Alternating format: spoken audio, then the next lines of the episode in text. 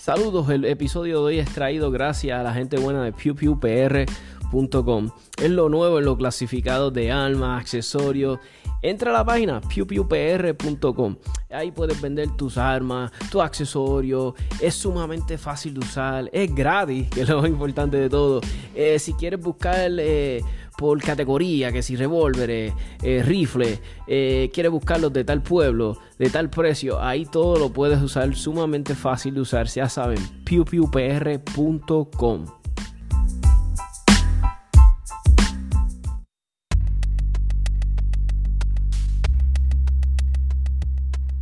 US Tactical Armory and Sports, localizados en el 274A en la avenida Jesús T. Piñero en San Juan, con el número de teléfono 787-767-0887.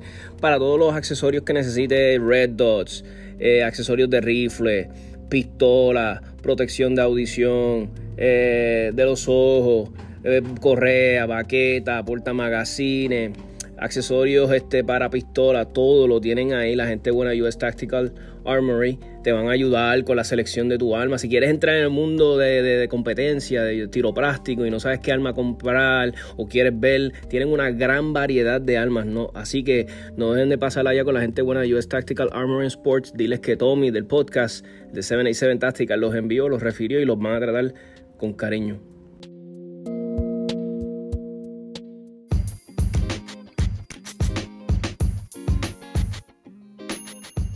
RP Tactical en el Arecibo Gun Club en el barrio Juncos con el número de teléfono 787-906-2537.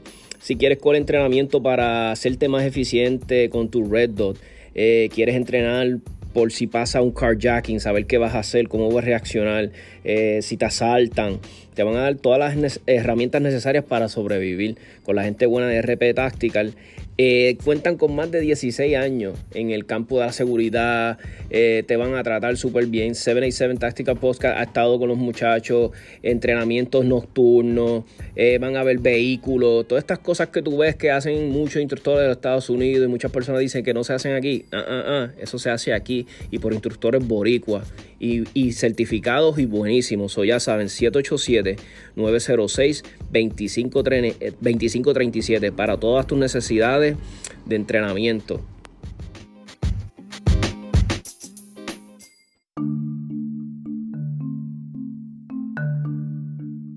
No aguantas el calor de este verano. Está demasiado, Tommy. No lo aguanto. ¿Quieres eh, instalar un aire nuevo en la casa? ¿Una unidad nueva? ¿O necesitas mantenimiento? Pues mira, no lo dudes. Julio's Air Conditioning eh, entre los servicios que le ofrece, eh, venta, instalación, reparaciones, eh, mantenimiento de los aires acondicionados de los residenciales, que esto hay que, es, una misión sacarlos, limpiarlo, pues no, no te rompas más la cabeza, no te arriesgues en dañar tu unidad, como hizo alguien por ahí. se llama Tommy, por si acaso. Llama a la gente buena de Julio's Air Conditioning con el 787 223-8114. Y si quieres apoyar un comercio que es Pro Second Amendment, Pro Arma, Pro Deporte de Tiro Práctico, Julio es la persona perfecta. Así que ya saben, 787-223-8114.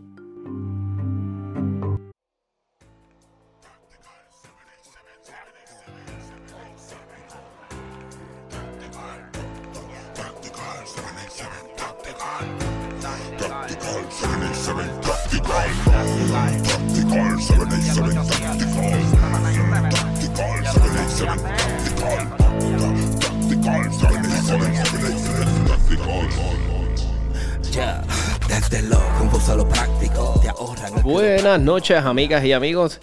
Aquí de nuevo dándole duro a los podcasts después de un tiempito que estábamos, este, pues, por compromisos de, de la vida cotidiana, como digo yo, con trabajo, familia. Estamos de nuevo con los podcasts. Este, también arrancó el proyectito de Practical Shooters. Este, me hicieron una entrevista de lo más bueno, nuestro amigo Félix Soto de Practical Shooters, una entrevista muy buena que la puedes encontrar en YouTube. Este, el canal de Félix es Practical Shooters by TFD, cualquier cosita. Eso salió el otro día y también lo subí por acá por Anchor y lo subí por Spotify, el audio. Sobre el que le interesa escuchar esa entrevista que me hicieron está ahí.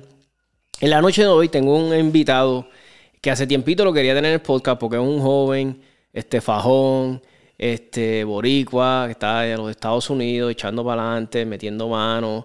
Es un claro ejemplo a seguir. A veces yo veo que los jóvenes están como que buscando, digo yo, personas a quien seguir o, ejemplos a seguir. Y vamos a decir héroes, ¿verdad? A veces. Y a veces yo digo, caramba, el, el hombre trabajador cotidiano, ¿verdad? Que a veces no vemos, a veces ese es el que hay que admirar y esto es un joven que echa para adelante, está metiendo manos, o tiene un muy buen contenido en TikTok. Yo lo sigo en TikTok, YouTube. So, desen la, la vueltita después cuando demos los, los, nombres de su canal y eso. pero nada, sin más preámbulos, vamos aquí a presentar a nuestro amigo este Osvaldo Márquez. Osvaldo, saludos, ¿cómo estamos? Saludos, saludos Tommy. Muchas gracias por la introducción, que de verdad que no me merezco, pero te pasaste, te pasaste. Muchas gracias por, por traerme hoy al podcast. Y, y, te quería contar algo, porque de verdad que soy fanático tuyo. Soy fanático tuyo. gracias. escuchándome. Y hace como, para contarte una historia, hace como un año, un año y medio. Este, si no me equivoco, estábamos escuchando el podcast con mi esposa de Camino Luisiana. Estábamos escuchando el podcast de eh, El Pistolero PR. Pistolero PR. yo le dije, mano, un día, mano, un día de este, yo quiero entrar al podcast de este señor y a lo mejor con el favor de Dios, a lo mejor un día me invite. Y mira ahora, gracias a Dios me diste la oportunidad y aquí estamos. Sí, sí, gracias por eso, es un honor tenerte, este, me encanta tu contenido, me encanta este, estos videos que estás haciendo. Los otros días vi un video muy bueno que estabas haciendo, como que dándole la mano a los muchachos que quieran entrar en el ejército y como que dándole consejitos. Y al otro día estabas dando este, estoy dando como un poquito de, adelantos, pero eso no es nada. Estamos aquí entre panas, estamos hablando. Y estabas hablando sobre el struggle que tenías, porque entiendo que administras una, ¿verdad? En tu, vida acá, ¿verdad? De civil, estás este, en una tienda de, servicio automotriz y, bendito, y estabas dejando saber que, que, que, ¿sabes? Que si vas a ser, que sean responsables, si vas a tomar la responsabilidad de un trabajo, que seas puntual. Y a mí me encantó eso porque muchas veces hay muchachos que se crían sin paz o no tienen esta figura de que alguien que les enseñe estas cosas. Y a veces, pues, muchos muchachos están aprendiendo todo a través de las redes. No sé si estás fijado, como que ahora las redes educan los muchachos, todo es ahí. Y dije, pues qué bueno que por lo menos hayan canales positivos y gente dando consejos buenos.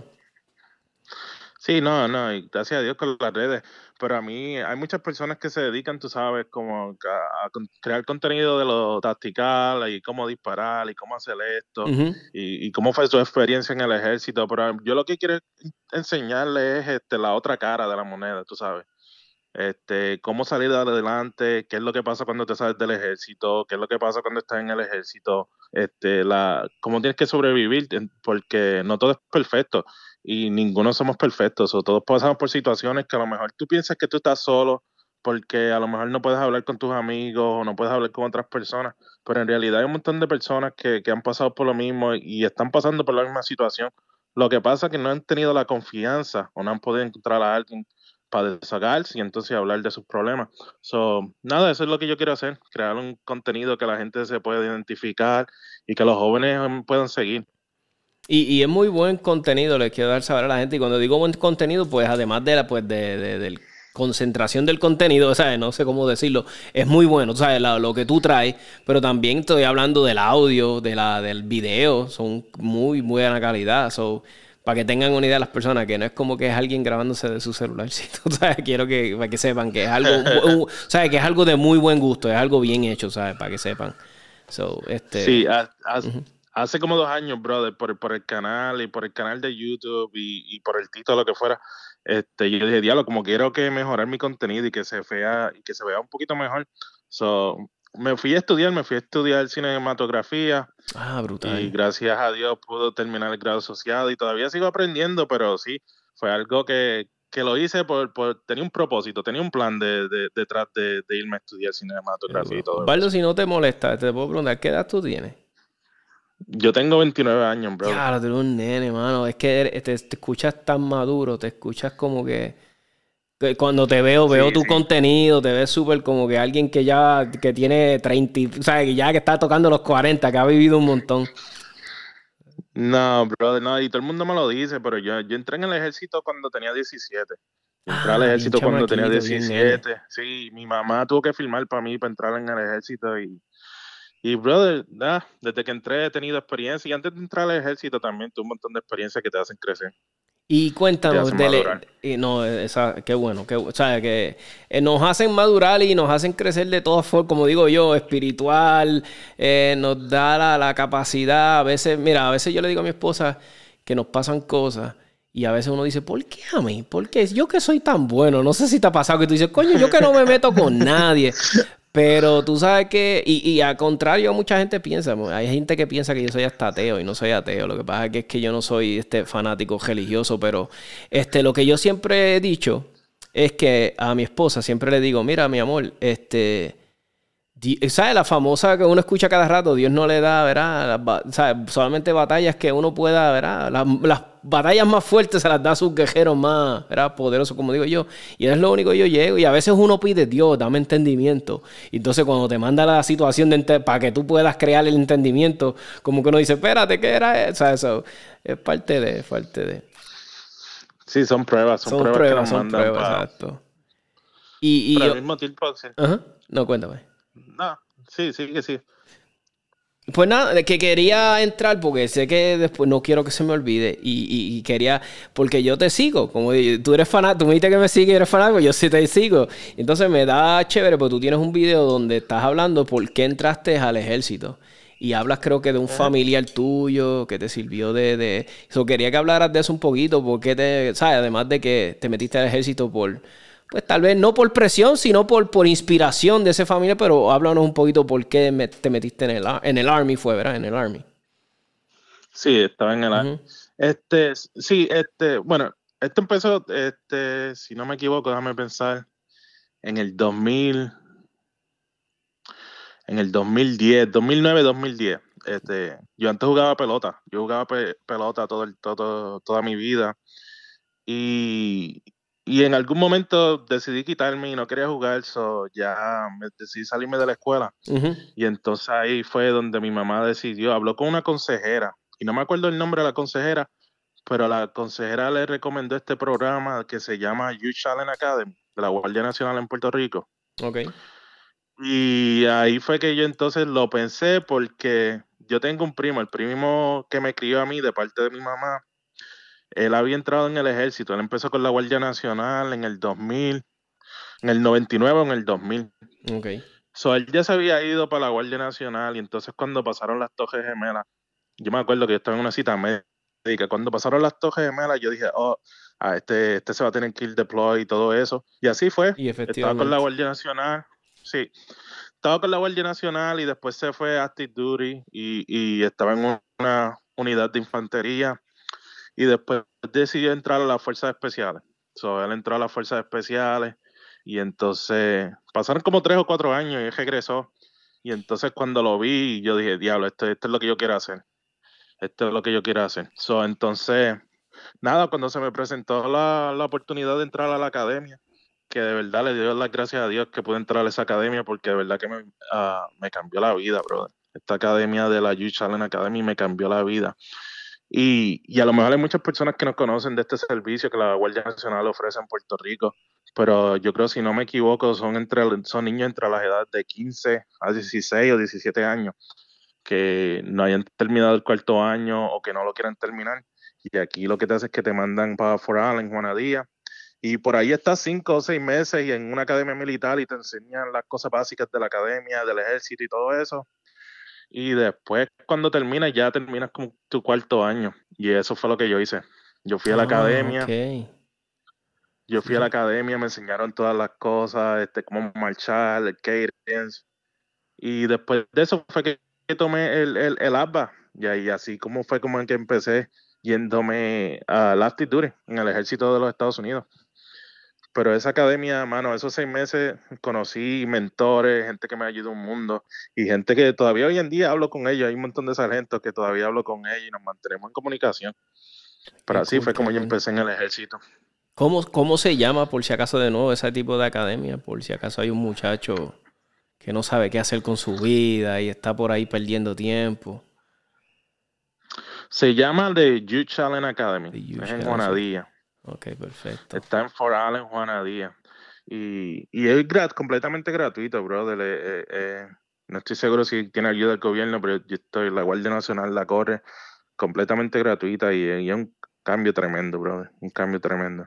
Y cuéntame, ese, ese, ese ASVAT, ¿fue fácil o, como... No, brother, el ASVAT no fue fácil. Para mí, este, tú sabes, yo, yo siempre era disciplinado, pero nunca presté atención al inglés ni nada de eso. So, cuando cogí el ASVAT se me hizo un poquito difícil. Y todavía me acuerdo, mi primo me mandó un libro que se llamaba ASBA for the Dummies. Y entonces, estudiando ese libro, o memorizándome el libro, porque eso fue lo que yo hice, yo me memoricé ese libro, así fue que pude pasar. Pasé el ASBA y también pasé este, la, la prueba de inglés que te hacen, pasé las dos. Y nada, este, no, pero el ASBA yo lo fallé la primera vez también, Sí, que para todas esas personas, hay un montón de muchachos que me mandan mensajes en TikTok y en YouTube. Bro, de las bases, si lo fallas dos o tres veces, no te preocupes, cógelo de nuevo hasta que lo puedas pasar. No, está fácil y si falla, inténtalo de nuevo hasta que lo pases. Y ahora yo he visto que hay gente está ofreciendo este repasos, ayuda, este, como que te metes en una clase. Y yo digo, coño, qué bueno, este, ¿sabes? Que estén esas, esas cositas para ayudar a los muchachos, pues yo sé que el alba no es fácil, yo lo tomé como dos o tres veces. La primera, lo, yo, yo cuando empecé, yo quería para los Marines. Entonces, para los Marines no lo pasé. Creo que lo pasé para la Guardia Nacional y después no se me acuerdo para qué era lo otro. Y, después ahí fue cuando mi, mamá se enteró que yo lo estaba tomando y como que no le vi como que muy buena cara de que lo, estuviera tomando el asma. y pues ahí como que desistí, qué sé yo. Pero, este, y cuéntame, ya, ok, ya pasaste el asma, estás allá, te informan que lo pasaste. Y, de Puerto Rico entonces te designan allá que tienes que ir a, ¿sabes? Irte para el Army, rápido. Sí, So, por la edad mía y por, por, por la edad mía y por el, por el score que saqué en el ABBA, yo no me pude ir directo a la Active Duty. So, yo lo que hice fue, fue que filmé con la Guardia Nacional, pero el contrato era tres años de Active Duty y después tenía que regresar para la Guardia Nacional o si quería, enlistaba por allá. Pero yo lo que hice fue, yo, ya yo sabía que yo no quería regresar para la Guardia Nacional de Puerto Rico, que, que no tengo ningún problema con la Guardia Nacional, no estoy hablando. No, es que no eran tus metas, no eran tus metas. Nada de eso. Sí, pero no, yo me quería salir de la isla porque mi primo ya estaba en los Estados Unidos y eso era lo que yo quería hacer. So, pa, pasé el APA, me voy para básico, eh, me voy para básico. Y entonces yo no sabía nada. Yo no hablé, el reclutador lo que quería era filmarme y mandarme. So, yo me fui como infantero y no cogí Airborne School, no cogí ninguna de estas escuelas que a veces muchas personas no saben, pero que pueden aprovechar cuando están filmando, especialmente si el Army te necesita, este, te puede ofrecer más beneficios. No, yo lo que hice fue que filmé cuando es el próximo día que ya me quiero ir. So, entonces llegué al básico en Fort Benning, Georgia, y allá pasé básico, pasé IT, que es corrido, porque como era infantero, gracias a Dios el IT es corto, si no me equivoco, es como cuatro o seis semanas. Y después de eso terminé el, básico y me fui, o mejor dicho, le caí bien a los sargentos míos, le caí bien a, los, a, los, a los drill sergeants y me mandaron para Airborne School. Gracias a Dios me dieron un contrato para Airborne School y terminé yendo a Airborne School. Y nada, tres semanas en Airborne School y que en realidad me, me, yo tenía un contrato, cuando salí de básico, yo tenía un contrato para ir a Fort Bliss, que es en El Paso. En ese momento mi primo estaba estacionado en El Paso, o sea, yo quería ir para El Paso, pero al coger la escuela de, paracaidismo me cambiaron las órdenes y terminé yéndome a Fort Polk, Luisiana, cerca de donde vivo ahora también. Y ahí fue donde me reporté a mi primera unidad. y ya llevas tiempo en Estados Unidos, ya este, llevas ya, te acostumbraste bien brutal, ya tienes tu vida por allá. So, que, que, brutal. Ya, llevo como 12 años en los Estados Unidos. Ya llevo como 12 años. Y yo me salí en el 2015, en septiembre de 2015. Pero gracias a Dios, este, el mejor amigo mío de, del ejército su papá es dueño de, de las tiendas de, mecánica y llantas aquí en los Estados Unidos. Él tiene como 12 tiendas. So, él me dio una casa, me dio trabajo, me dio un truck de la compañía hasta que, hasta que yo pude conseguir lo mío y todavía estoy aquí trabajando para ellos. Qué bueno, qué bueno. Y, ¿sabes? Que, que, que, apoyando a, ¿verdad? A nuestros, como digo yo, a nuestros veteranos y eso, eso vale, que le echen la mano porque... ¿verdad? Eh, no, no, tú, tú, estuviste en combate, ¿verdad? Si no me equivoco, tú eres veterano. No, no, yo no estuve en combate. ¿No estuviste en combate? ok, ok. No, no, estuve, no estuve en combate. ¿Y tuviste, y, tuviste ¿y cuando tuviste qué? ¿Ocho años? ¿Ocho años? No, estuve cinco años. Cinco, años. y unos cuantos meses. Y unos cuantos meses. Perfecto, perfecto. So, y, y si, que, si pudieras volver, como cuando empezaste, a darte un consejo, si el Osvaldo pudiera viajar por el tiempo y volver en ese año que estabas en lista, ¿qué consejo te hubieses dado? Como que, mira, haz esto, ¿no? O hubieses dejado que todo fluyera como fluyó, pues te sirvió de experiencia, o querías hacer algo diferente. Disfruta, ah, me, hubiese, me hubiese dicho que disfrutara de la vida, pero cogiera las cosas con paciencia, porque mis hijas son las mayores bendiciones que yo tengo en mi vida y no hay forma de negarlo. Pero en el momento que la mamá de mi nena mayor quedó embarazada, yo no estaba preparado, de verdad que no. Yo lo que tenía era como 20 años y, eso fue un gran problema en mi carrera y, personalmente, porque en un lado estaba súper contento porque iba a ser un padre y a lo mejor un montón de ustedes no saben, pero yo siempre lo digo, yo nací sin un padre, este, las figuras paternas mías fueron mi primo, mi abuelo, que, que, que de hecho falleció cuando yo estaba en básico, fue, que fue algo fuerte también para mí. Pero uh, tenía, sí, fue una situación complicada porque mi hija, me enteró que la mamá de mi nena quedó embarazada. En el otro lado tengo sargentos que, que, que me quieren que, que siga progresando En, en, el ejército y no quieren que me salgan. Porque acuérdate que cuando tú entrenas a alguien, sí te están entrenando a ti y están chequeando, evaluando tu, proceso y cómo tú eres, pero también si tú haces bien, eso le conviene a ellos. Claro, claro. So, al, al, a la esposa de mi, no a la esposa mía, a la mamá de mi nena quedar embarazada y yo decirle que me tenía que salir, que estas eran las situaciones. So, hubo una frustración y un roce entre ellos que, que por años ni me hablaron, tú sabes.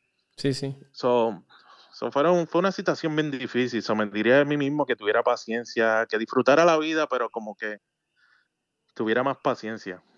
Y, y pregunta que te hago, ¿verdad? Porque yo he notado, muchas veces yo he visto en la sociedad que, ¿verdad? Están, y que, mira, que yo no tengo problema y todos sabemos que las mujeres son poderosas, autosuficientes, pero como de un tiempo para acá, yo me he fijado como que se la ha recalcado mucho, como que, ah, mujer, tú puedes sola, tú no necesitas del hombre.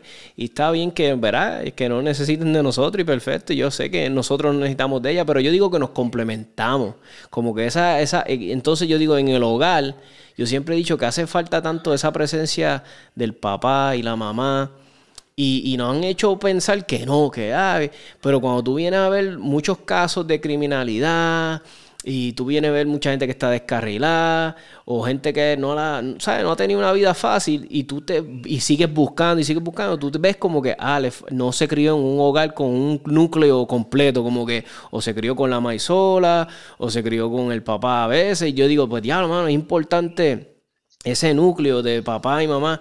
Y, a ti, ¿sabes? Como en, tu ejemplo, que no tuviste eso, ¿tú crees que este te afectó o pudiste? o qué, ¿Cuál es tu take? ¿Cuál es tu opinión de eso? de verdad que tiene ah, sus beneficios, pero ah, para mí de seguro que me afectó, de seguro que me afectó, porque ah, no, no, es lo mismo. Y entonces yo a veces me pongo a pensar, porque mi nena mayor, ella vive con su mamá, y la nena mía menor, tú sabes, ella vive conmigo y con mi esposa. So, son dos diferentes situaciones y yo lo veo con mi nena mayor y, como la, y, con la nena menor y a veces me da pena, tú sabes, me da pena por la nena mayor porque tiene que pasar por cosas más difíciles. Ah, pero de verdad que afecta, tiene que afectar y a mí me afectó cuando estaba creciendo, tú sabes. Yo jugaba pelota y cuando tú tienes tu, tu mamá contigo, pero tu papá nunca llega y esto y tú ves a tu compañero, eso siempre afecta. Y hay cosas que tú sabes, hasta este día todavía yo amo a mi mamá, pero hay cosas que yo todavía no puedo hablar con ella, y tengo callado, tú sabes. Eso no es lo mismo, De verdad que no es lo y mismo. Yo digo que, y no es que no sea que, que tú no puedas hablar porque tú no, pero es que es cosas que, eh, como digo yo, que son cosas de hombre, igual que las mujeres, son, hay cosas de mujeres, pues hay cosas de hombres que a veces no podemos hablar con nuestras madres porque es verdad, que no, no, no, nos van a entender, no por el mero hecho de que nos avergoncemos, no por el mero hecho de que ellas no son hombres, no han pasado tal vez por una situación, porque si tú te vienes a ver, a veces la sociedad como que no es que nos exige más, pero nos mide por otros estándares que no son los mismos al de una mujer, que no estoy diciendo que sea malo, es que así es el mundo, así funciona la vida. O sea, a veces los hombres, pues, muchas veces se nos piensa como que, ah, pues aguantan todo, somos poderosos, como que pasamos 20 mil situaciones, y a veces yo hablo con un pana mío y yo le digo, diablo, loco, tú te tienes que sentir ahogado con tanta presión, trabajo, deudas, este, compromisos laborales, esto. Y me dice, sí, Tommy, a veces me estoy volviendo loco. Y yo, ¿y tú hablas con alguien? No, mano, a veces contigo que hablo y que me desahogo. Y yo me quedo como que, diablo, mano.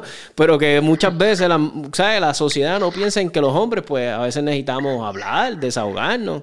Por eso es que a veces yo le digo a las mujeres, cuando un hombre tenga un hobby, y que sea un hobby sano, déjalo que lo haga, porque a veces yo digo que lo único que tenemos nosotros son los hobbies. Como que. Sí, eso es así. Y, y el, de nosotros que. Y eso es algo que yo quiero cambiar, especialmente en el ejército, es bien, es bien difícil. Porque uh, todavía con, lo, con, los amigos míos del ejército y a veces pasamos por situaciones feas.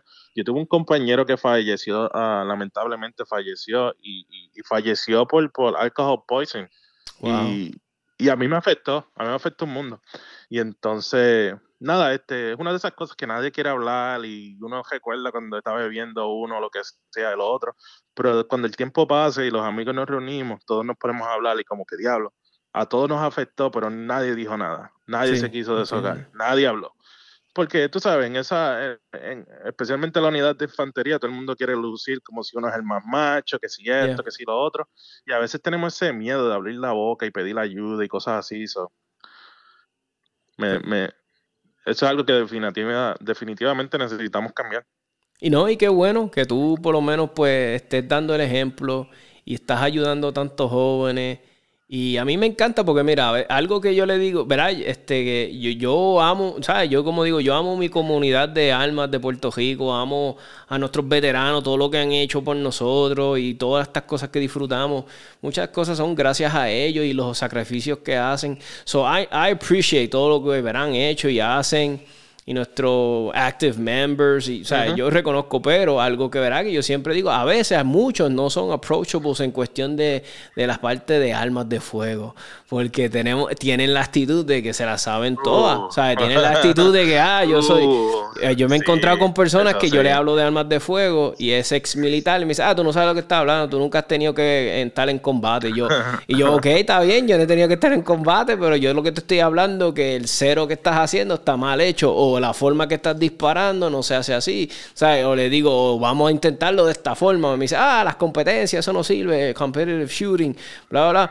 Pero lo que me gusta de ti que como que tú traes tu, tu, tu expert, ¿sabes? Como que lo que aprendiste, lo hablas, este y estás cada rato en el range. So, eso me gusta, porque eres como que approachable, traes este conocimiento. ¿Y cuando empezaste? Eso... Cuando, eh, a lo que quería llegar era, ¿cuándo decidiste como que, que, cuando empezaste a crear contenido? ¿Lo hiciste en mente Mira, pensando eso o qué querías hacer? No, eso, eso es algo, en, en el ejército, este, hay muchos veteranos, que veteranos, no veteranos, lo que sea, que, que tienen este, este, este pensamiento que lo saben todo, pero en realidad tú no desconoces o tú no conoces que tú no sabes nada hasta que te sales del ejército y tú empiezas a, a, pasar tiempo, especialmente disparando y en el campo de tiro, con personas que son de otros backgrounds, tú sabes. Uh -huh. este, yo después que me salí del ejército fue cuando empecé a ir a, a, a un curso que era del NRA, que era para ser instructores. Y -huh. era un curso que era bastante entretenido, porque era un diferentes clases cada mes. Si por ejemplo este mes íbamos a estar hablando de pistolas, el próximo era de rifles y entonces el otro era en cómo hacer las balas o cómo cargar las balas y muscle loadings y todas esas cosas. Nítido. Y encontré, y ahí, y ahí fue que empecé a entrenar con estas personas y entonces a veces me daba cuenta que, que estaba entrenando como una persona, vamos a decir que era un, un maestro, algo así, y yo lo miraba y yo, este tipo sabe más que yo, o este tipo puede disparar mejor que yo, o mira cómo este tipo dispara la pistola, y yo que pasé cinco años y era infantero del ejército, no sé un carajo, porque en el ejército, este, perdona que hable malo. No, no, tranquila. En el ejército, eh, si eres infantero, si, si tú no estás en un weapon squad o algo así, tú nunca tocas una pistola. Y hay muchos uh, veteranos que a lo mejor no te lo dicen, pero tú nunca disparas una pistola, a menos que tú seas alguien de, de una unidad especial o algo así, tú nunca vas a tocar una pistola.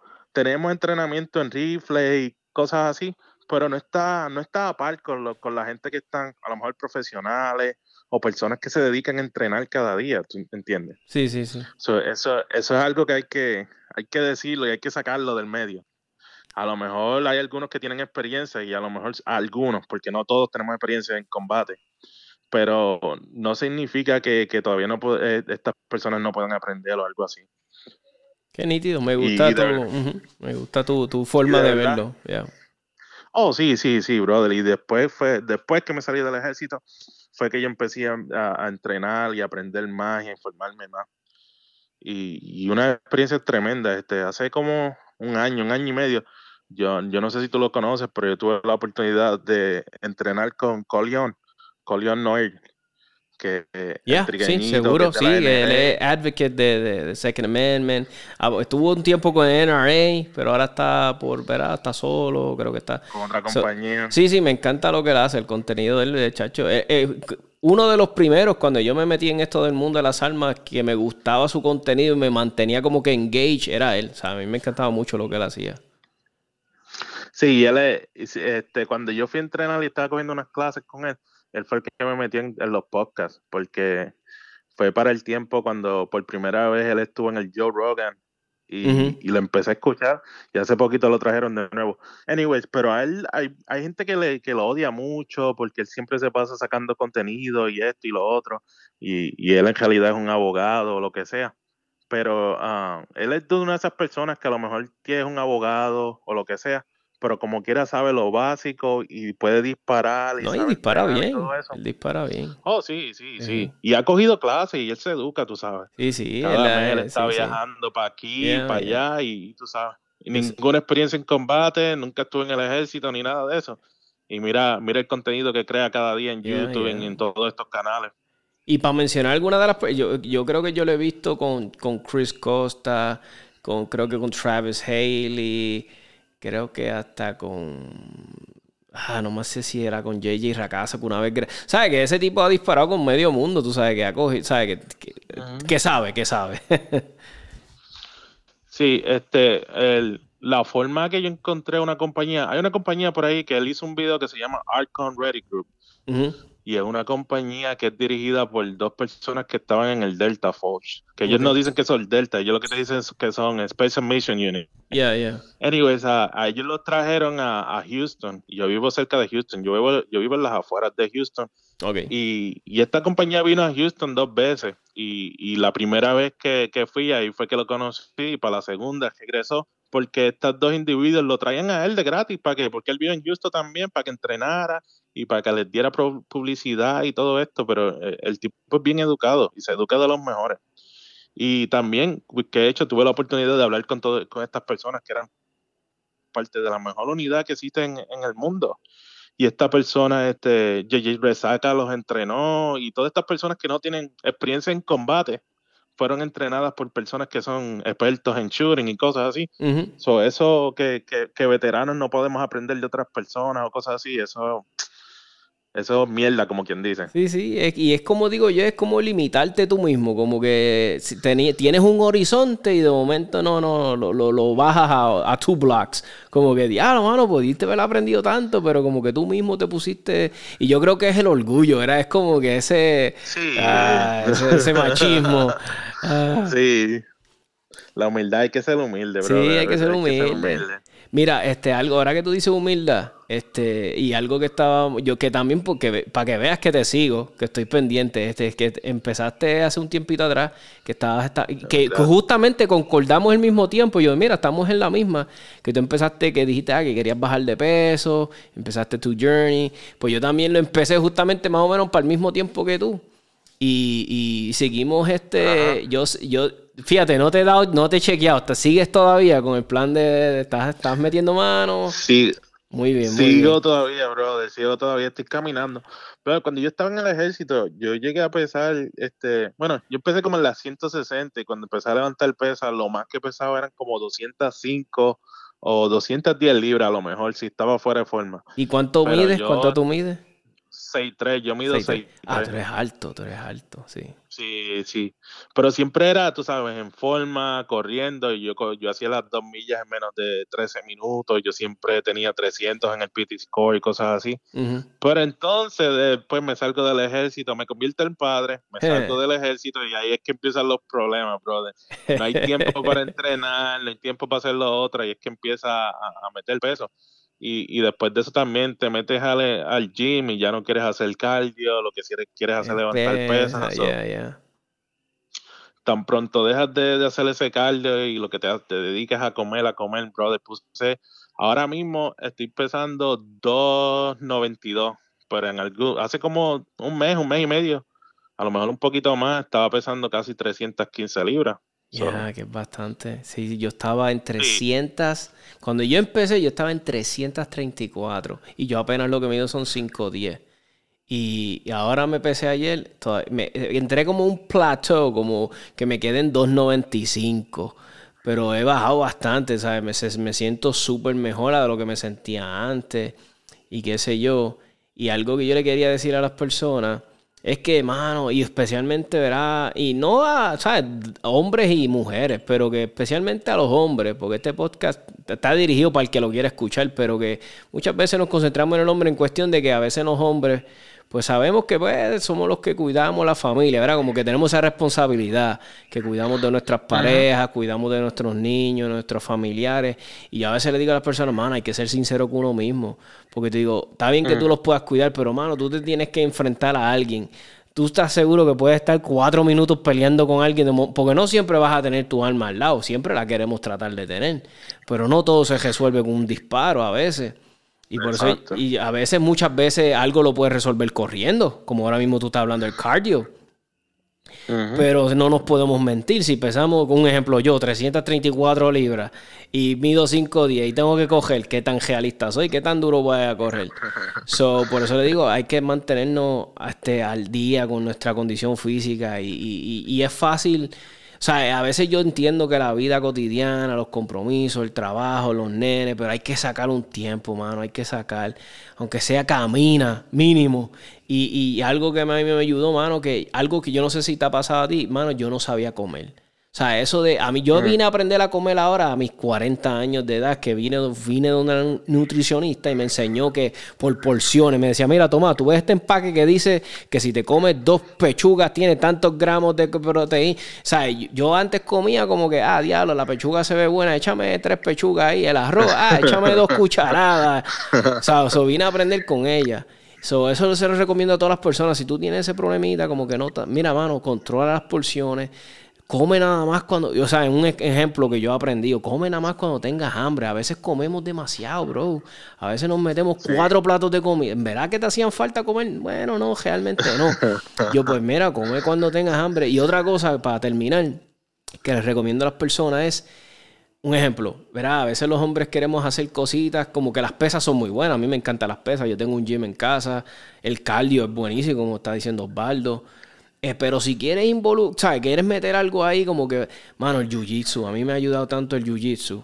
Este, uh. al principio es sucks. Como digo, y todos los días es sucks, porque cada vez que vas a la clase terminas medio magullado, medio jodido. Pero, mano, la rodilla, la rodillita, pero, yeah, pero como digo yo, suck it up, ¿no? You know, suck it up, bro. Y, y métele, mano, date la, date la oportunidad.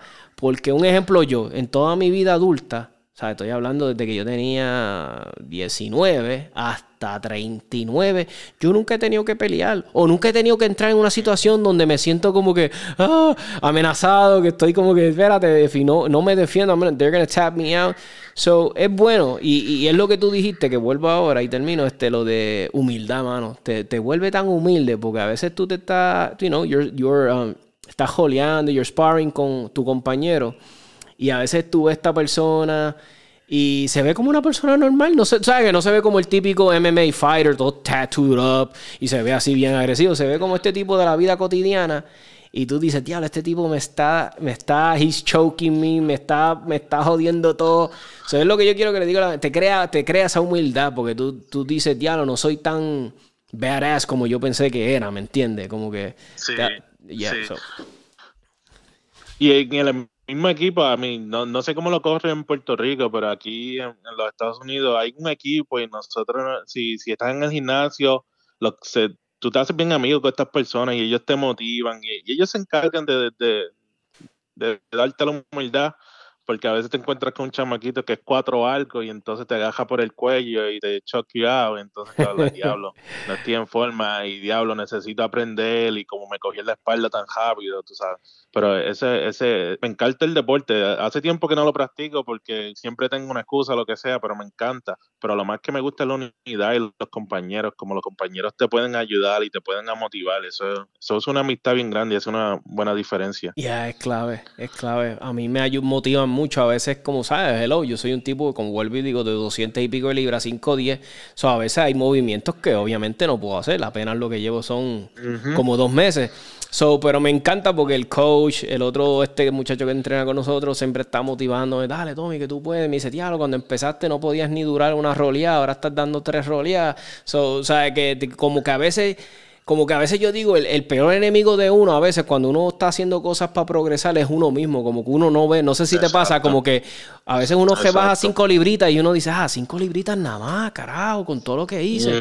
Y yo digo, pero coño, mano, cinco libros. a veces es bueno tenerse como ese partner, ese compañero que te da ese ánimo de dale, métele. Por eso es que yo creo que lo, el ejército es este. Yo me imagino que tú extrañarás ese tipo de cosas, ¿verdad? Ese tipo de interacción de los panas. Sí, Sí, el trabajo del equipo y el compañerismo que tenemos, brother.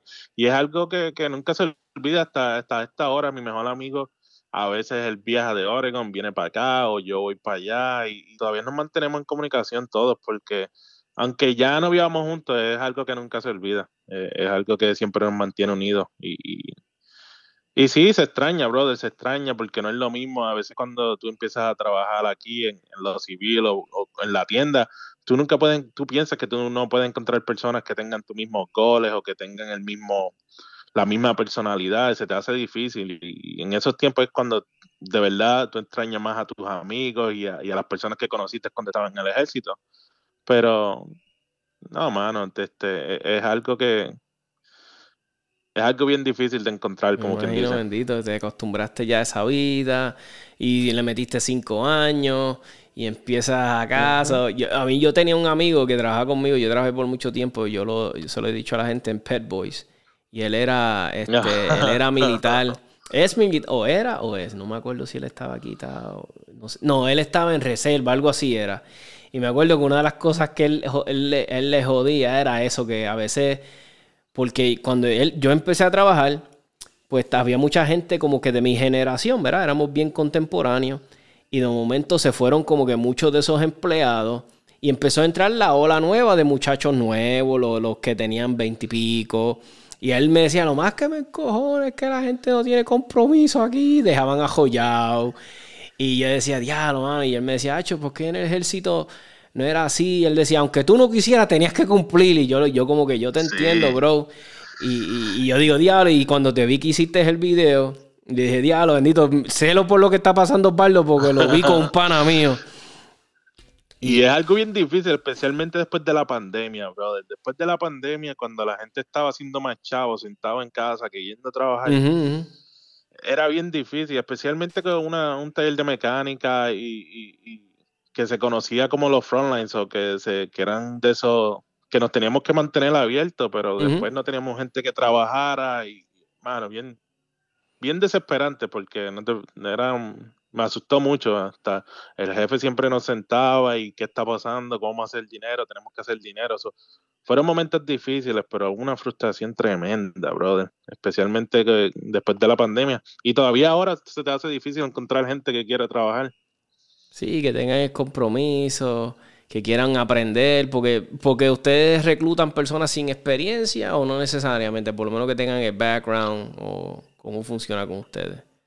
Meramente curiosidad. Sí, este, este, tratamos que tengan algo de experiencia, pero si, si, si encuentro a alguien que, que, no tiene experiencia o conozco familiares o algo así, a mí lo entrenamos, se puede entrenar, eso no hay problema. Perfecto, perfecto. Es lo que yo a veces yo digo, mira, antes yo, cuando yo estaba trabajando, yo me acuerdo cuando yo empecé a trabajar, ¿verdad? De chamaco, yo me acuerdo era que no me contrataban en ningún lugar, ah, pues no tienes experiencia, no tienes experiencia. Y yo, yo me frustraba, yo decía, carajo, pero ¿cómo la voy a adquirir si no me la dan en ningún lado? Y me acuerdo que cuando, cuando logré conseguir mi primer trabajo, me acuerdo que el jefe, que por cierto, de tanta cosa que hablan de los judíos, y, y, era judío, me acuerdo, y era súper bueno, y me dio el break, y él me dijo, mano, tú te ves que quieres meter mano. Y me entrenaron, y me enseñaron, y aprendí un montón, y, y ahí adquirí mi experiencia, mano, porque me dieron el break, pero si no, bendito, no le damos el break. Por lo menos si la persona tiene las ganas, pues eso yo creo que es un buen, este incentivo, ¿sabes? Como que es una buena señal de que, coño, si, tiene la, si tiene el compromiso y quiere aprender, pues vamos a darle el breakcito. Sí, y a veces, a veces todo el mundo tiene que, empezar de cero. Como yo cuando empecé en este negocio, yo no sabía nada. A mí me pusieron dos semanas, me tiraron al shop para que montara llantas y hiciera lo que tenía que hacer para aprender todo. Y después fue que me movieron adelante, después que me pusieron en venta, me, me movieron a la oficina. Y todo es un proceso. Has cogido todas las bases. Sí, eh, lo que hay que tener es corazón para empezar y meter mano, tener compromiso. O sea, eso es lo que yo le digo a los muchachos, porque mira, este, Osvaldo, yo no sé si te pasa, porque mira, no todo el mundo, ¿verdad? Hay personas que sí, yo, lo, yo los admiro, pero un ejemplo, ok, bueno, tú volviste, volviste, estás estudiando y estás estudiando cinematografía, y, pero hay muchachos que genuinamente yo los conozco y yo digo, mano, y ellos me dicen, Tommy, yo no quiero ir para la universidad. Y yo digo, ok, está bien, no quieres ir para la universidad, yo te lo respeto, porque yo no fui a la universidad. Digo, pero ¿Qué tú quieres? Me dice, ah, me gustan los carros. Y yo, pero ¿quieres trabajar en mecánica? Ah, es que yo, ok, no quieres trabajar en mecánica. Y yo, ¿qué más te gusta? Bueno, este, me gusta bregar con albañil, ¿sabes? Eh, construcción y qué sé yo. Y tú los pones, los, eh, les quieres enseñar. O, o, muchas veces me dicen, ah, yo quiero ser locksmith. Y yo, pues yo soy locksmith. Y yo le digo, pues dale, vamos y los pongo, les de hecho la mano porque a mí me gusta, me gusta ayudar.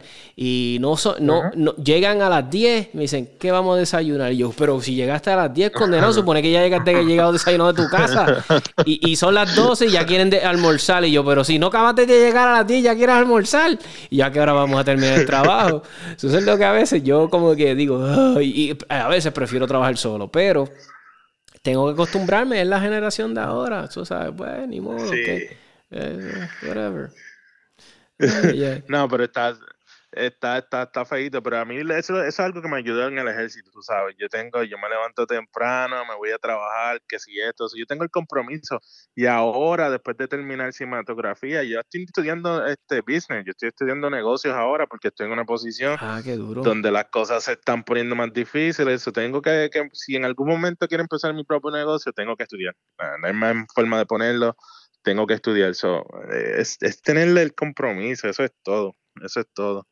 Y esta generación, por eso les recomiendo que, que, que si quieren y es alguna experiencia tremenda, vayan al ejército, hagan tres años o regresen a la Guardia Nacional, de verdad que les cambiaría la vida. Y también, y no tan solo eso, hay algunas personas que también, este, este esos chamaquitos que no tengan el cuarto año y todavía no tengan los 17, los 18 años, que, que pueden chequear la, la escuela el You Challenge Academy, esos seis meses por allá en día te cambia la vida también. Digo yo que es, buen, es, buena opción porque si eres un muchacho que no tienes, no sabe, no, no, verá como que estás indeciso, pues mira, es una buena opción porque vas a estar haciendo algo que te va a ayudar, si le sacas provecho, te mantienes positivo, te mantienes enfocado, ¿verdad? Pues le sacas provecho porque a veces yo conozco muchachos que pierden cuatro y cinco años de su vida no hacen nada. Mira, el ejemplo, yo, yo de cierta forma, este, yo estuve más o menos en ese periodo, cuando cumplí 19, 20, yo estuve un promedio como 5 años, que no es que los voté porque trabajé y no tenía vicios, pero como que yo digo diálogos y tal vez me hubiese metido en el ejército, y hubiese sacado provecho, me hubiese metido en una escuela de algo. A mí me encantaba la mecánica de aviación, hey, you never know, tal vez pasa. Pero como que es lo que yo le digo a la gente, como que date la oportunidad, oye, es un compromiso. Entonces te va creando esa esa, digo yo, mira, un ejemplo. ¿Tú filmaste qué? ¿Eso se filma qué? ¿Cuatro o cinco años? No, yo filmé tres, pero cuando tenía dos. Pues sí, el Intet de nuevo y terminé haciendo cinco años, cinco años y pues algo. Es bueno porque yo digo, mira, si filmas tres años, un ejemplo, pues vas ya creando ese, esa destreza de, crear este compromiso. O sea, ya sabes que es un compromiso de tres años, métele tu mano, aprende todo lo que pueda y, y, y, por lo menos no pierdes esos tres años haciendo algo que tal vez estés en la calle y te pase algo, estás botando chavos innecesarios, que también lo puedes hacer en Army, pero tal vez te aplicas más, ¿me entiendes? Tal vez.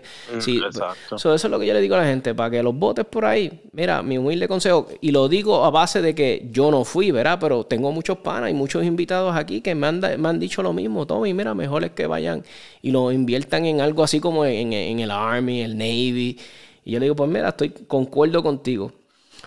Osvaldo, te quería preguntar algo, este, que, te escuché que, ¿cuáles son las metas de Osvaldo? Cuéntanos, que, que, que te escucho que estás enfocadito, quieres empezar tu negocio, que, ¿cuáles son tus metas ahora? ¿Qué, quieres lograr?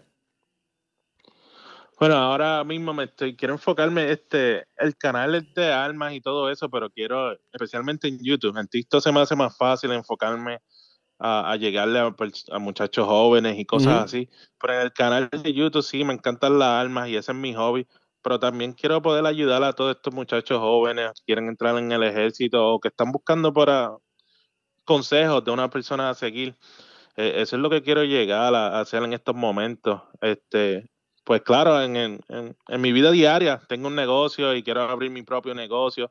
So, no sé, todavía no sé si quiero empezar un, mi propio taller de llantas o abrir una compañía y utilizar lo, lo como quien dice, lo, my, associate degree para hacer videos y cosas así, o quiero hacer otra cosa. no sé, en eso no sé todavía. Estás todavía. Pero en verdad que con el canal, estoy todavía trabajando en eso, pero con el canal de YouTube y, y el canal de Tito, que eso es lo que quiero hacer, ayudar a otras personas, motivarlos.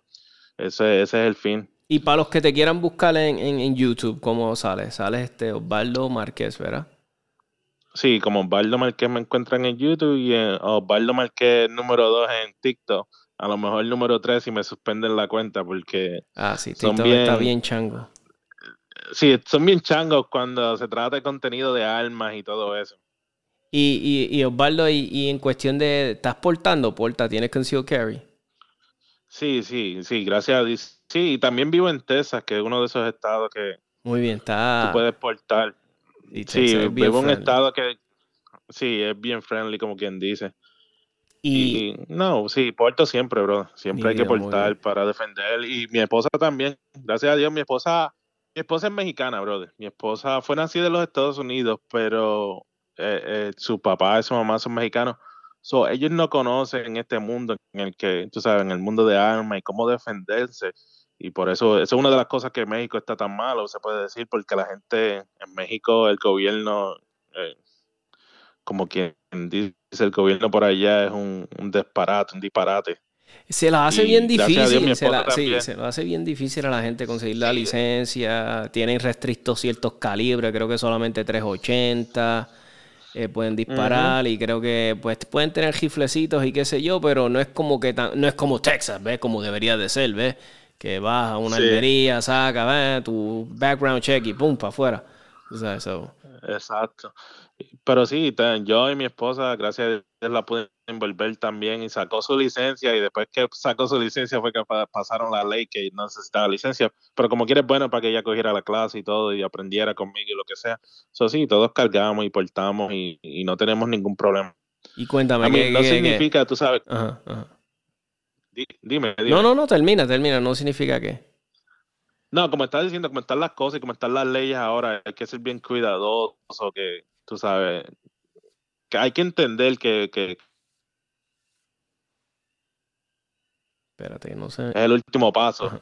Sí, hay, sí, exacto. Si uno puede evitar y no, y exacto, yo no me levanto, no hay ni un solo día en la vida que yo me levante y yo digo, hoy sí que la quiero usar, hoy sí el que se ponga, o sea, GB, yo, Dios, por favor, que no la tenga que usar. Porque no nos levantamos, o sea, el ciudadano decente, como tú y yo, que nos levantamos a trabajar, a meter manos, no queremos, tú sabes, no nos levantamos con las ganas de que, o sea, yo la tengo por si acaso, como, como cualquier persona compraría un extintor o, el que se monta en un avión y verifica si hay paracaídas, si hay hay botes salvavidas, ¿me entiendes?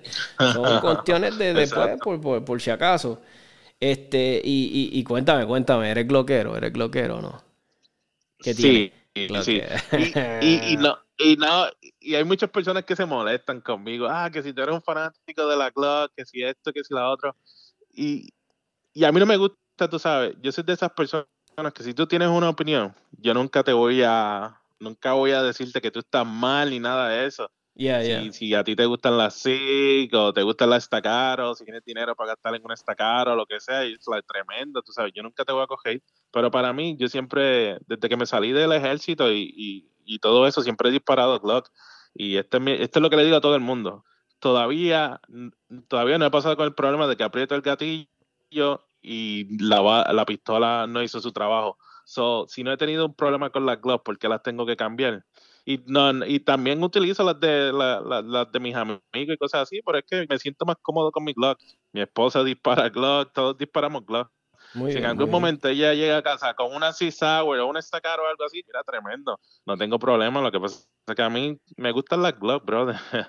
Coño, pero si tu mujer llega con estacato, eso es bueno, Y de Eso, eso, esa mujer no la puede, no te puedes divorciar de ella nunca, ¿viste? este, este, es el primer problema. Si ella llega a casa con una estacato, lo primero que le voy a preguntar fue que de dónde sacó el dinero. Exacto. Ese es el primero. ¿De dónde sacaste el dinero para comprarle esa arma? Ah, quedaría. Es mentira, mi esposa, mi esposa es enfermera. Ella a veces hace hasta más chavo que yo.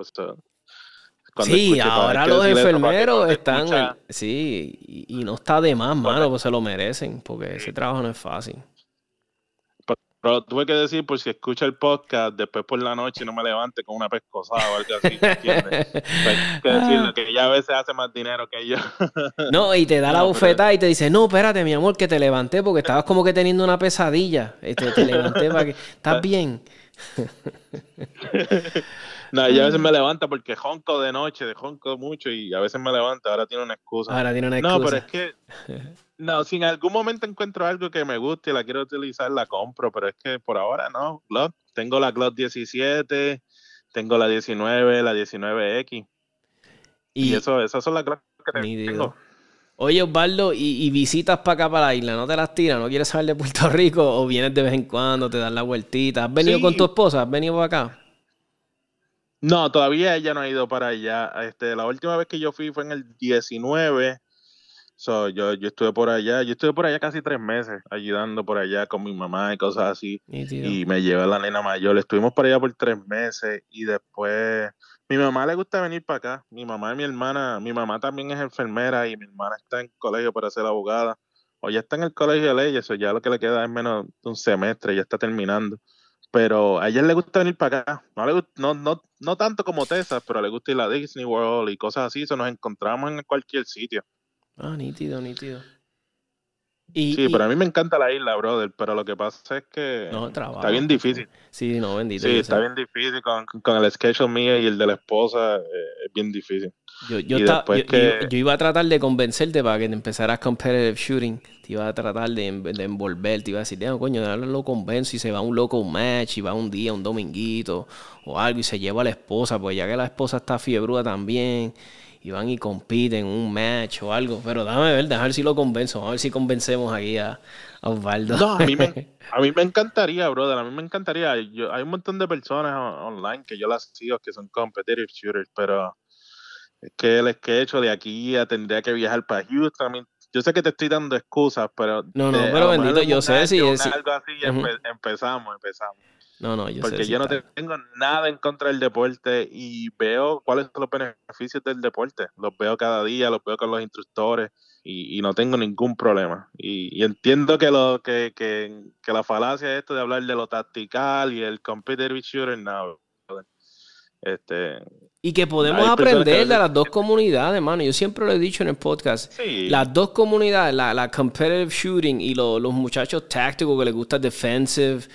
Ah, mira, podemos aprender tanto de, los dos. Porque un claro ejemplo que tú diste, hermano, JJ Racasa, que es un competitive shooter, un world champion. Sí, JJ es world champion, si no me equivoco. Este, o national champion, por lo menos sé que es. Este tú sabes, le está enseñando unidades especiales porque eso es lo que el tipo sabe, disparar rápido y tal vez eso es lo que le quieren transmitir a los muchachos. O sea, no es como que un ejemplo que él va a enseñar cómo hacer emboscadas o cómo irte por este flanco o esta, o sea, eso no, obviamente, porque verás, si él no tiene la experiencia no te lo va a enseñar, pero por lo menos en las mecánicas, o sea, the mechanics of shooting, shooting fast, reloading, pues eso tal vez te lo puede enseñar, ¿me entiendes? Y te lo puede enseñar de una forma eficiente. Eso es lo que yo le digo a las personas. Yo si un día quiero una clase defensiva, pues me voy personas que están especializadas con eso. Como un ejemplo, yo pues a mí me, yo estudio ambas, las ambas cosas. O sea, un ejemplo, acá en Puerto Rico pues tenemos una, los buenos amigos de RP Tactical y yo entreno con RP Tactical. Hago mis entrenamientos con ellos defensivos, carjacking, este, nocturnos, que precisamente tenemos un training ahora el sábado de tiro nocturno. Y cuando, uh. ah, cuando, eh, que yo siempre trato de disparar por lo menos aunque sea una vez al año, ¿ves? Nocturno, porque acá en Puerto Rico es un poquito difícil. ¿Con lo, ¿Utilizan los MBG o, Ah, no, ojalá pudiera usar. I can't, I can't afford that, bro. Not yet, todavía. Pero tengo pensado, tú sabes, en algún momento en mi vida voy a Y creo que tengo un amigo, que por cierto, este se llama Derek, de Derek Valentín, que es instructor de tiro de Acer Dynamics. Él va a empezar pronto, Dios mediante. Ah, diablo, pero no sé si decirlo. Pero sí, él lo ha tirado en la página de él, se lo puedo decir. Él está empezando a traer Night Vision. So, yo me imagino ya que para el año que viene él va a empezar con unas clases de Night Vision y todo. eso. ya, de, Ed Derrick, si escuchaste el podcast de Tirar el Medio, no sé si lo ibas a decir, pero pues yo ya lo dije, así que este, so, estén Ya, lo tienen que, ya lo tienen que hacer. ya lo tienen que hacer. Y no, y por eso es que estoy, estoy haciendo, estoy haciendo mis ahorros para comprármelo, porque estoy loco por un setup. Yo sé que muchas veces las personas me dicen, Tommy, pero mira, yo espero nunca tener que usarlo. Pero a veces yo pienso en la parte de, ok, este, mano, you never know. ¿Qué pasa si no?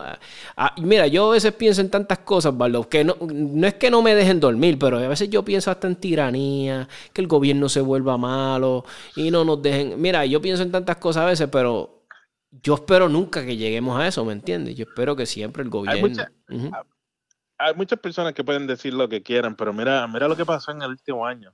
¿quién pensaba que, Rusia iba, a invadir Ucrania? Ya.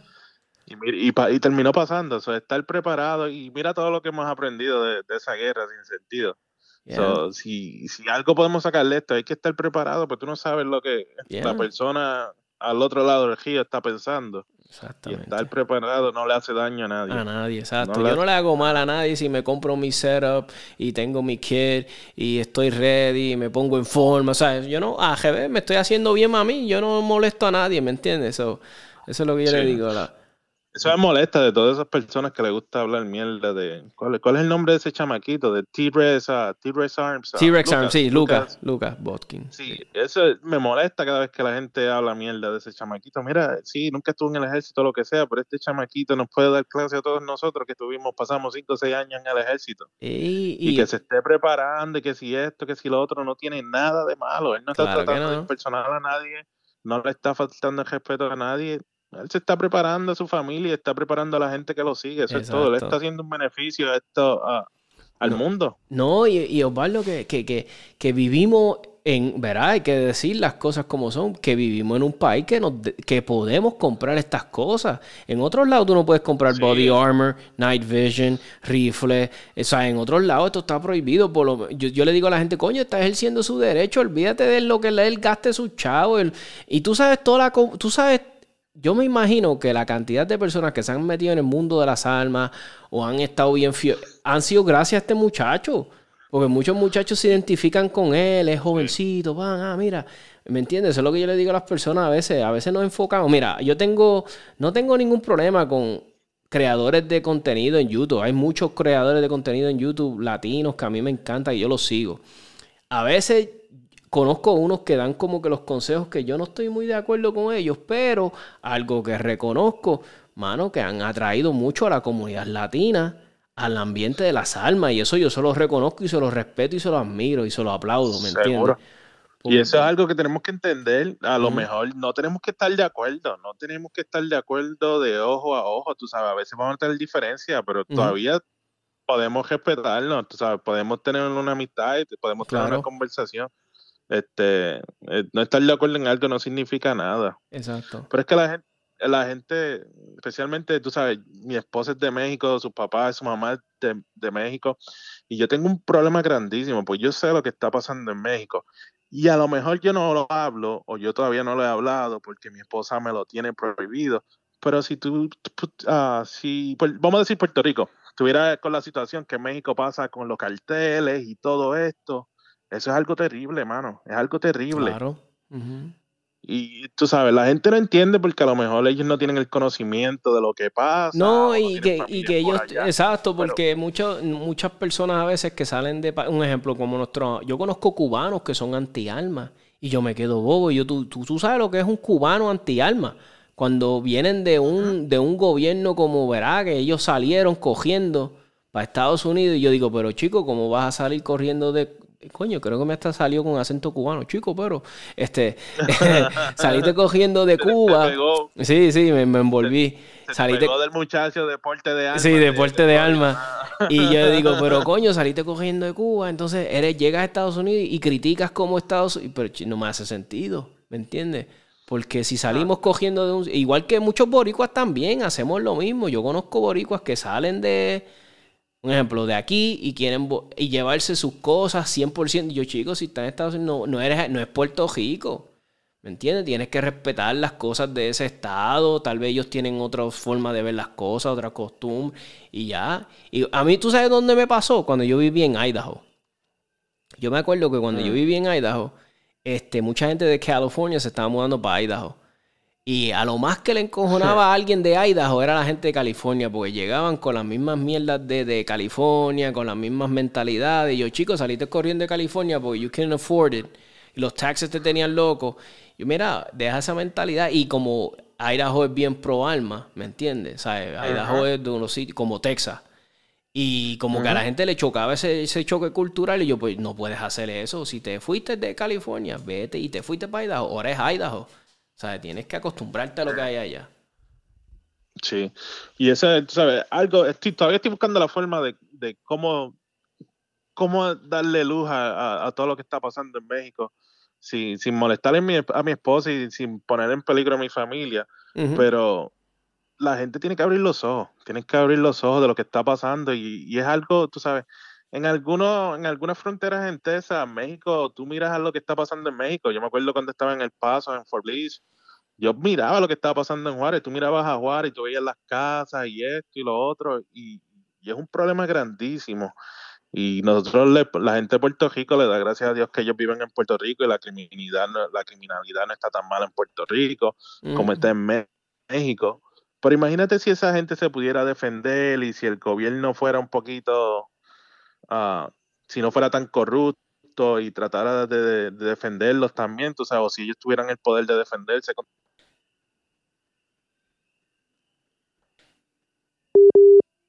Ah, ah, se está reconectando ahí. El problema de México es bien, es bien serio, porque estamos hablando de los carteles que tienen un poder. Este, se fue un momentito a la comunicación y le estaba diciendo a los oyentes que, que el problema de, de México es que los carteles ya han llegado a un nivel de que son los que cogen el país de cierta forma. ¿Me entiendes? Ya tienen un poder tan brutal que ellos tienen ya control de la política, del outcome, de todo el mundo sobornado. So, mano, México es, yo no quiero decir que es un caso perdido, pero es un caso fuerte, es un caso duro. Sí, pero tú te pones a pensar como el presidente del Salvador. Sí, el, Salvador es un, un, país pequeño comparado como México, pero si este tipo pudo acabar con el MS-13 y todas estas pandillas en unos cuantos, en un año y pico, lo que sea, te da a pensar que a lo mejor el liderazgo y la política en México es lo que está causando el problema. Ah, sí, sí. México lo que falta es, como digo yo, es un compromiso genuino de políticos que, igual que el de Puerto Rico, pero México, y para los que sepan, yo sigo mucho los problemas de México porque también tengo familia mexicana, ¿me entiendes?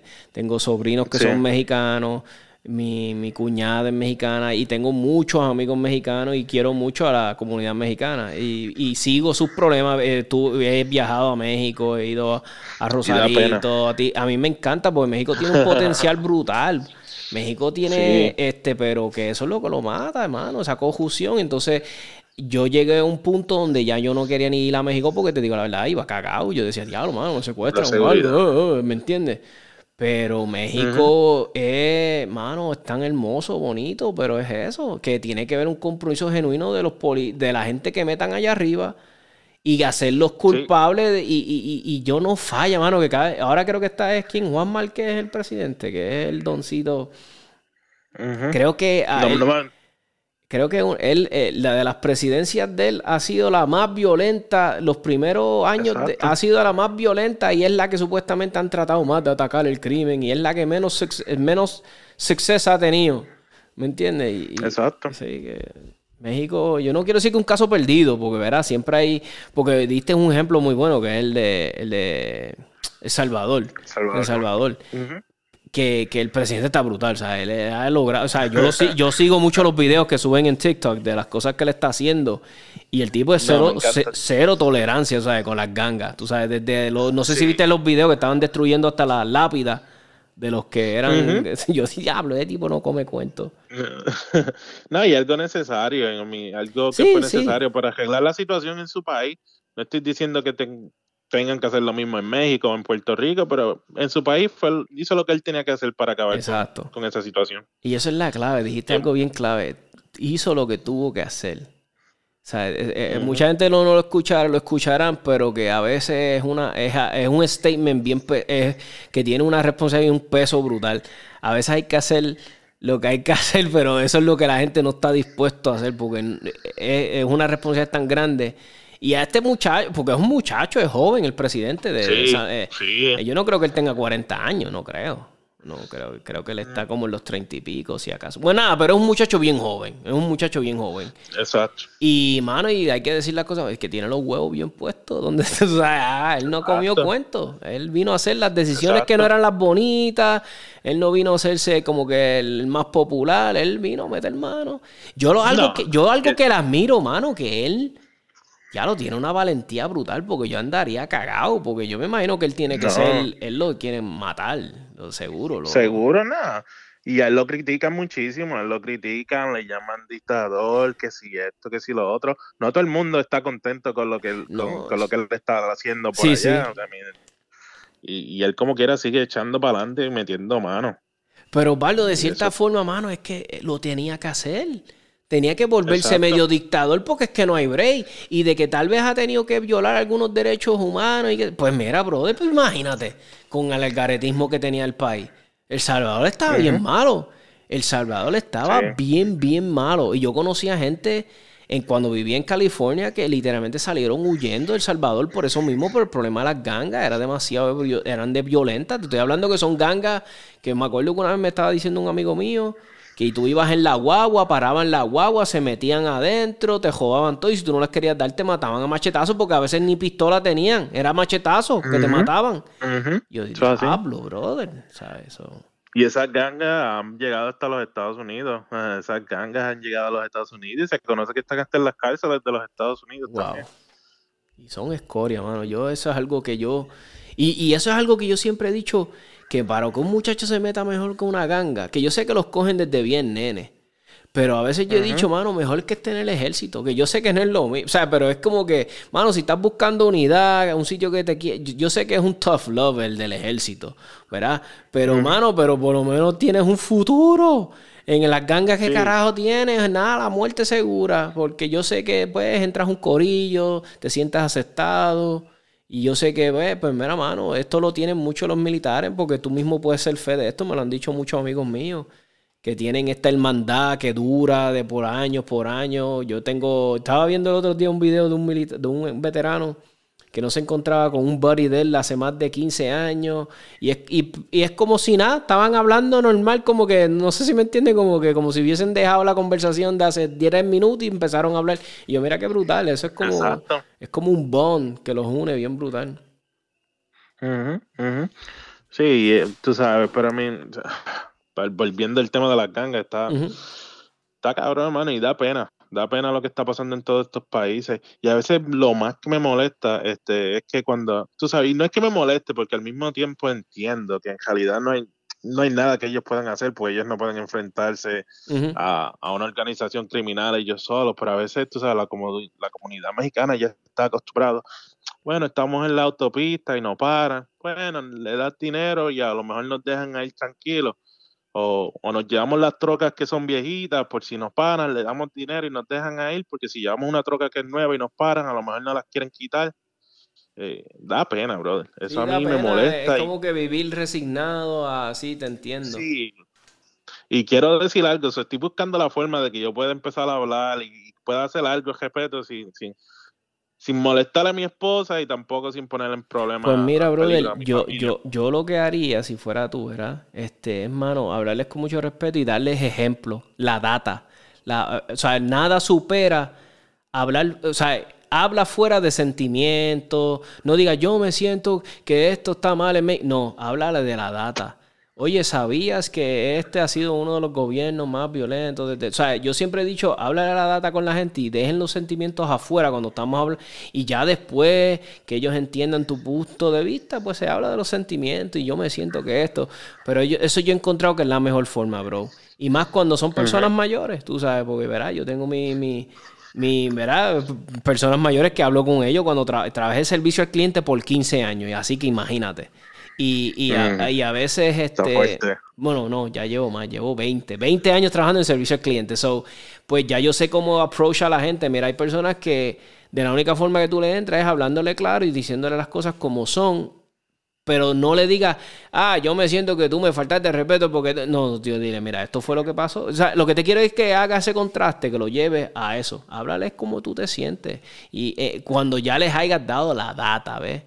Y les dice que, estamos acá, porque puede ser que yo te, me imagino que es que son bien anti-alma, ¿verdad? Son bien anti-alma, y mira lo que pasó del school shooting. Pues eso es lo que tienes que hablarle siempre. Eso es lo que... Ese, otra, ese, fue otro, otro tema que fue bien grande para Sí, me imagino. Pero siempre está el respeto y que siempre lleguen a common grounds. O sea, por lo menos, pues mira, si no se les puede hablar de ciertas cosas, pues mira, ese, es el predicament de ellos, ¿ves? Que no se dejan, este, pero por lo menos tú estás claro, tú estás claro, que tú escuchas ambas partes. Pues yo soy, mira, algo que yo le digo a la gente, yo no soy ni derecha ni izquierda, mano. Yo, yo, yo escucho los dos lados y le creo un poquito a ambos porque sé que los dos son igual de fequeros. Y llego a mis propias, y llego a mis propias conclusiones. Y a mí me dice que lo más sensato y lo más lógico es que todo hombre libre, todo hombre responsable tiene que ser poseedor de armas de fuego. Así, mero, mero hecho, porque es lo más lógico que se me hace. Yo no le voy a dejar la responsabilidad mía ni la, ni la seguridad de mi, esposa, de mi familia, a nadie. Eh, la seguridad mía es mía, bro. La vida es mía, la de mis hijos. Y bueno, yo no tengo hijos, pero la de mi, de mi familia, quien esté ahí el momento conmigo, eh, soy yo a cargo de mi seguridad. Porque imagínate, yo no puedo dejar la policía a cargo de nada.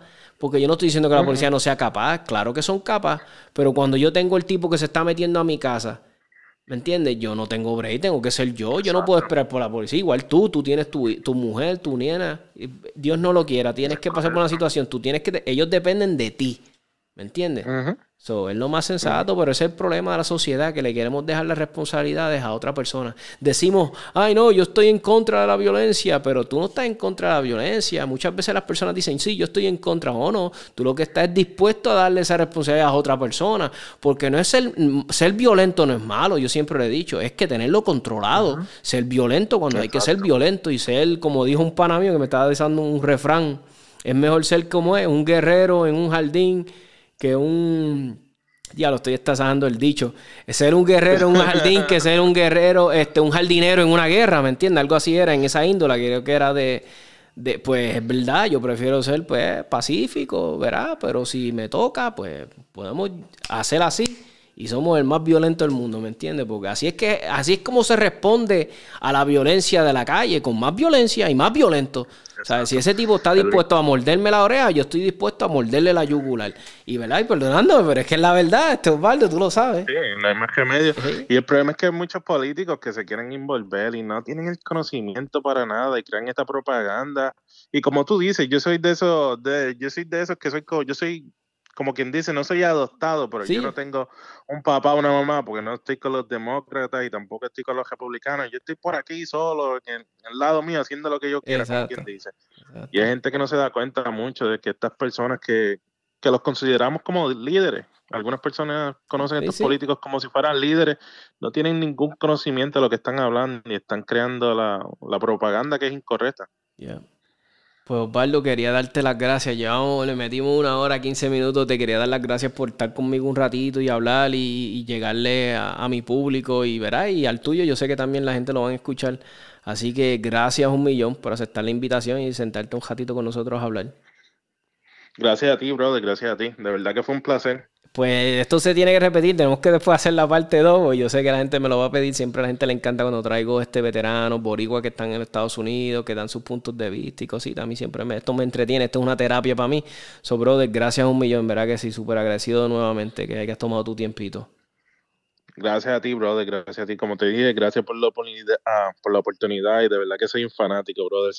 nada, Espero, espero tu llamada para la próxima y cuando necesites algo, brother, me avisa. Aquí estamos, para lo que sea. Pues gracias, papá. Bye.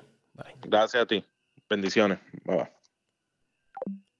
Pues ahí está mi gente, la entrevista a Osvaldo Marqués, un joven boricua que está radicado allá en Texas, metiendo mano, trabajando, este, ayudando a los jóvenes. So, ya saben, no se te olvide este, seguirlo en sus redes, en TikTok, YouTube, Osvaldo Marqués, Osvaldo Marqués en YouTube y Osvaldo Marqués 2 en TikTok. Yo lo sigo en TikTok, me encanta mucho el contenido de él. Le digo, es de muy buena calidad. Ya ustedes saben, el muchacho está estudiando cine, so, tiene una muy buena calidad de video, audio. So, nada, este, seguimos por ahí, ya saben, 787tacticalpodcast.com. Estamos en Spotify, estamos en Apple Podcast, Google Podcast, en todos los todas las eh, streamings de podcast.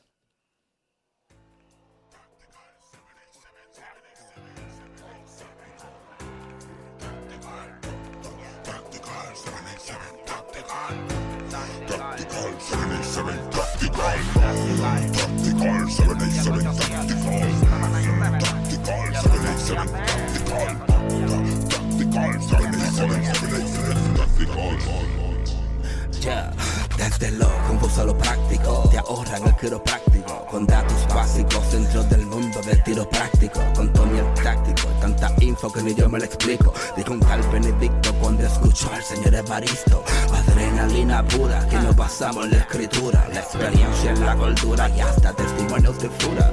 Venimos con la verdad, los mitos no se censuran, se discuten, se concuerdan, se argumentan, no se anulan nuestra idea. Con el tema es fomentar la educación de quien dispara y se ampara la atracción de usar el cañón. Este cloquero morón merece proteger su casa, aunque su tiro más certero sea dispararse una pata. Las almas buscan la paz, o más bien quien la portamos. Solo se anda desarmado si se hace papel de esclavo. Al ver al lavo y las clavo como Brian tirando al blanco. Que lloren en casa, que explote la suya en llanto. Tactical 787 Tactical. Mm, tactical 787